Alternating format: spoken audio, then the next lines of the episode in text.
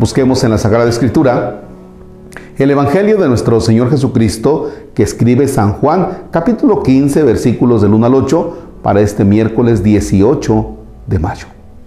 En el nombre del Padre y del Hijo y del Espíritu Santo.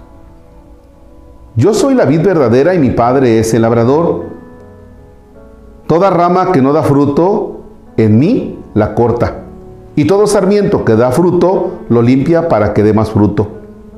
Ustedes ya están limpios gracias a la palabra que les he anunciado. Pero permanezcan en mí como yo permanezco en ustedes. Un sarmiento no puede producir fruto por sí mismo si no permanece unido a la vid. Tampoco ustedes pueden producir fruto si no permanecen en mí. Yo soy la vid y ustedes los sarmientos.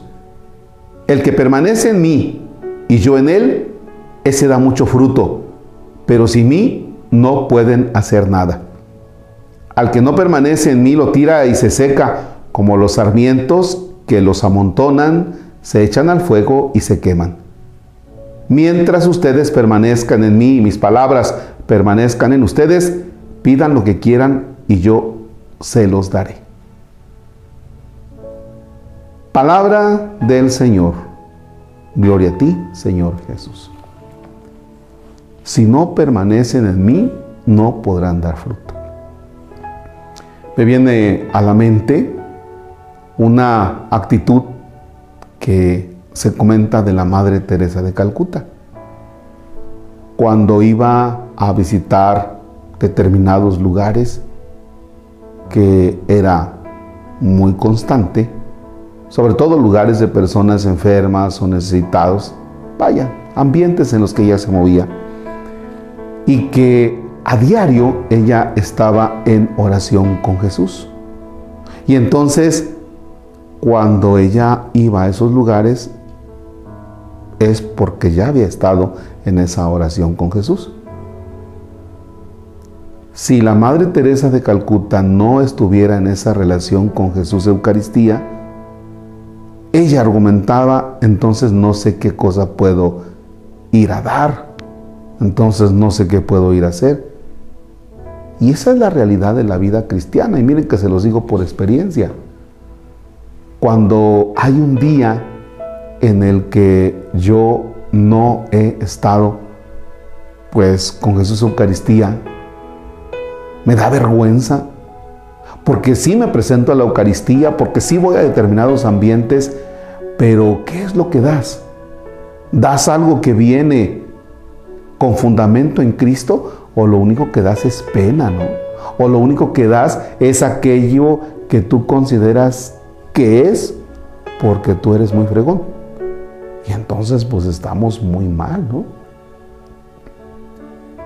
Por eso en nuestros determinados ambientes, pues cuando vemos actitudes negativas y vemos tanta cosa en el México de hoy, en el mundo de hoy, pues es eso, o sea, porque nos estamos alimentando no de Jesús Eucaristía, nos alimentamos de odios, de rencores, de divisiones, nos alimentamos de un montón de cosas. Chécate de qué te alimentas. Hoy tenemos un México dividido, tenemos un México, un mundo dividido de guerras, de discordias.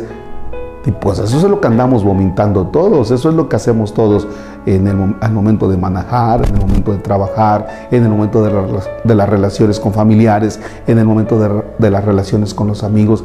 Pues somos personas que andamos cargando mucha frustración, mucha división, mucho sufrimiento, porque no estamos pegados al Señor. Ustedes son los discípulos y tienen que ir y dar fruto pero ¿qué fruto puedo dar yo si no tengo esa relación con Jesús en la oración? Y yo entiendo que muchos de ustedes que trabajan, pues es difícil que estén en momentos de oración. Pero también a veces es porque no nos hemos organizado. Y entonces lo que vamos a hacer con nuestros vecinos, con quienes trabajamos, con la familia, con los amigos, pues los frutos no son frutos que tengan su origen en Dios.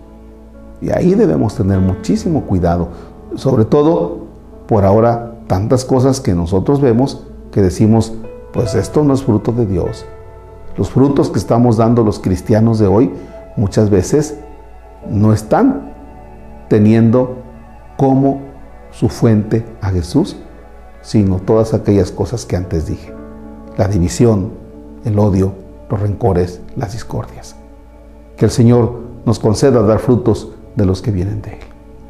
Padre nuestro, que estás en el cielo, santificado sea tu nombre. Venga a nosotros tu reino, hágase tu voluntad en la tierra como en el cielo. Danos hoy nuestro pan de cada día, perdona nuestras ofensas como también nosotros perdonamos a los que nos ofenden. No nos dejes caer en tentación y líbranos del mal. Señor esté con ustedes. La bendición de Dios Todopoderoso, Padre, Hijo y Espíritu Santo, desciende y permanezca para siempre. Amén. Un bonito